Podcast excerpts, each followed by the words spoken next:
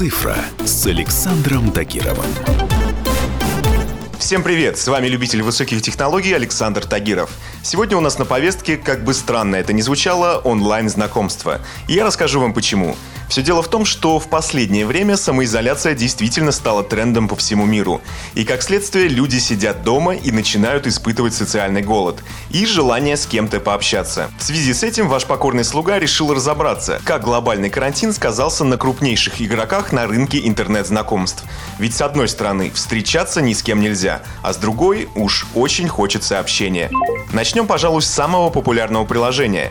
Платформа Tinder – это один из самых востребованных в мире сервисов для онлайн-знакомств. В последние дни он приветствует пользователей необычным сообщением. Звучит оно так. Социальное дистанцирование не обязательно означает разъединение. Мы надеемся стать местом для общения в это непростое время, но при этом считаем важным подчеркнуть, что сейчас не время встречаться с вашим матчем в реальности. Пожалуйста, ограничьтесь пока что общением здесь. Поясню. Под матчем здесь подразумевается удачное совпадение пристрастий юзеров, то есть когда оба кандидата выбрали друг друга для онлайн-знакомства. Но ограничения на реальное общение, цель которых замедлить распространение коронавируса, в настоящее время действуют по всему миру.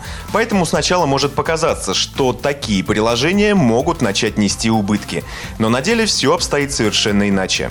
Даже при беглом взгляде на рынок онлайн-знакомств ответ становится очевиден. В настоящее время все крупные платформы сообщают, что за последние недели число их пользователей резко возросло. По данным Tinder, пользователи из стран, особенно пострадавших от пандемии, стали еще активнее. И еще одна особенность. Теперь они гораздо дольше общаются онлайн. Число ежедневных сообщений в американском сегменте увеличилось на 10-15%.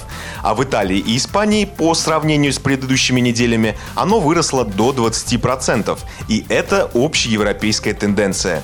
Продолжительность бесед в чатах также заметно выросла по сравнению с прошлыми показателями. По разным данным, объем глобального рынка онлайн-знакомств составляет от 6 до 10 миллиардов долларов, и он стремительно растет. Чем больше знакомств, ведущих к прочным отношениям, происходит в интернете, тем больше люди готовы платить за такие услуги. Например, Facebook не так давно тоже решил запустить свое собственное аналогичное приложение.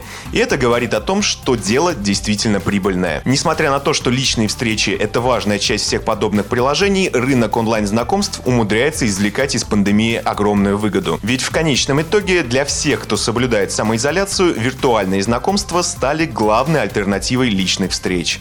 На этом у меня все. С вами был Александр Тагиров. Ищите мои подкасты на всех популярных платформах, подписывайтесь, ставьте лайки и оставляйте комментарии. Всем хай-тек пока и не скучайте дома. «Цифра» с Александром Тагировым.